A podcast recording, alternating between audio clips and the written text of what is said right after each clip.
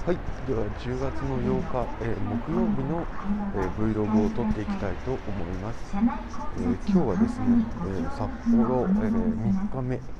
で、えーと、木曜日となります、え OJT としては今日が3日目あ3日ある火木金3日ある2日目となります。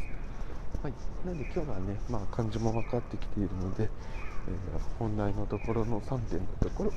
OJT できればいいなと思っています。で、えーとまあ、あんまりやっぱりあまりいつものことなんですけども入力とアウトプットというのはあのかなり相関が強いなというところで最近入力がね仕事に偏っているので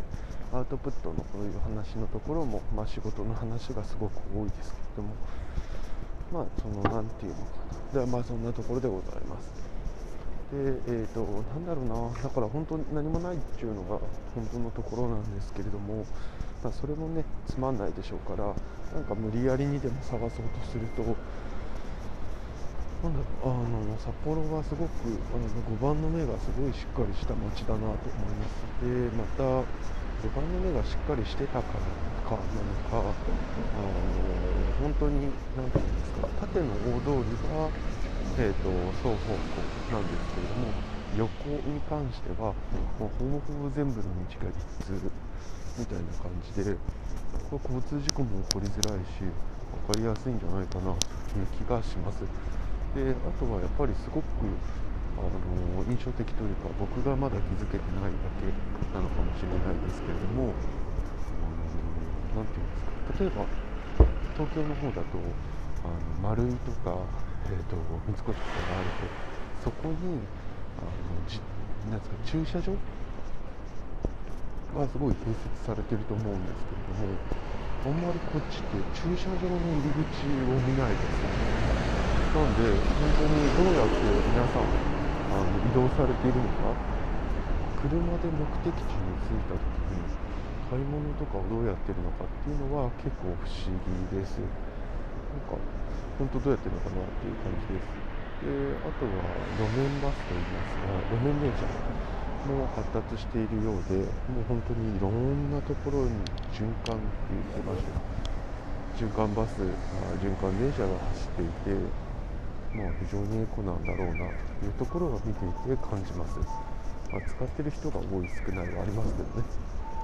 であとはあと気になった点何かな。あとはあれかな？そのこの札幌というのが何人の都市なのかわかんないんですけれども例えばもしこれが100万人の都市だったとすると今日かかった人が、えー、コロナにかかった人が38人ということで、えー、単純に10倍すると380と、まあ、そうすると東京よりも全然多いねみたいなところで